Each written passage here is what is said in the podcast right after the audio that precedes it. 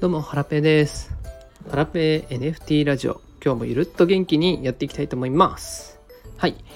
えー、ということでですね、えっ、ー、と、今日は NFT と大喜利は相性がいいよっていうお話をしていきたいと思います。えー、2日前の日曜日にですね、ボクセルクリエイターのゼンさんにキュートピックス NFT を題材にした大喜利をやっていただきました。えー、ゼンさんはですね、毎朝6時に大喜利ツイートをされている方で、えー、面白いリプライをされた方に、まあ、こけしを配られています。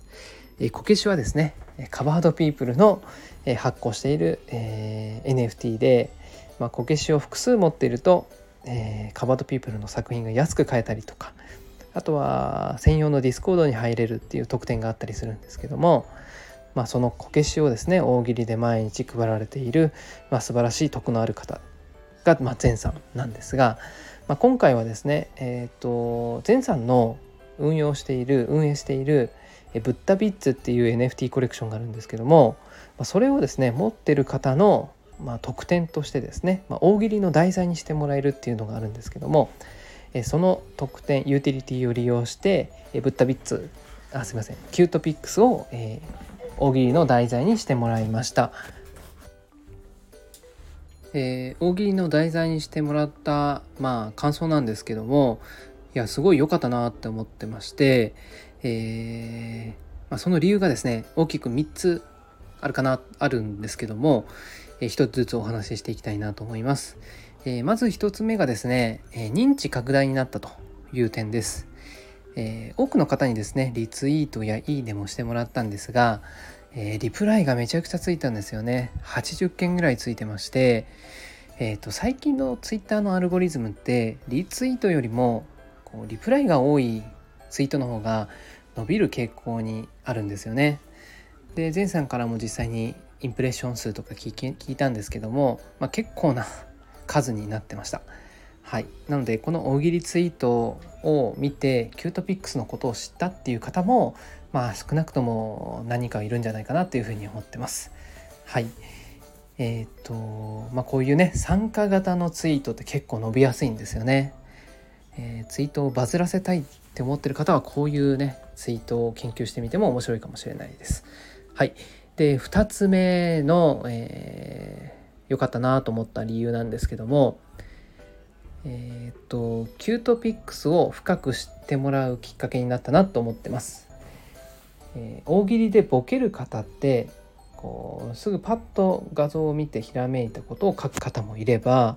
結構コレクションのことをですね深く調べて私のことを深く調べて回答される方もいるかなと思ってまして、えー、現に私がそのなんでしょうねゼンさんの大喜利に答える時ってその題材がその NFT コレクションだった場合結構調べてから回答することも結構あるんですよね。はい、なので、えーと、キュートピックス NFT のことをこうボケをこうひねり出すために調べてくださった方も少なくともいるんじゃないかなっていうふうに思ってます。はい、あと最後にですね3つ目の理由としてえっ、ー、と、うん、なんだろうなあはいえっ、ー、と3つ目の理由としてはえーと、ボケてくださった方への、まあ、ツッコミとかからですね、まあ、新しい交流が生まれたことですね。うんえ今まで私が認知していなかった方に、えー、まあ、ボケてもらったことで、まあ、私も「いいね」をしたり、えー、ちょっと全員にはリプライできなかったんですけども、まあ、そこの、まあ、リプできた方からですね、えー、方と、ま交流することができるようになり、まあ、 Discord に入ってもらったりですね、えー、新しい交流が生まれたってことがすごい良かったなっていうふうに思います。はい、えー、以上3つですね。え、1つ目が、認知拡大につながったっていうこととあと2つ目がボケた方の記憶に強く残るとえー、3つ目が、えー、ボケた方へのツッコミや、まあ、いいねあとフォローからですね、交流新しい交流が生まれると、え、この3つですねが、え、大喜利のネタにしてもらって、えー、よかったなと思ったことです。はい、えー、前さんはですね毎日朝6時に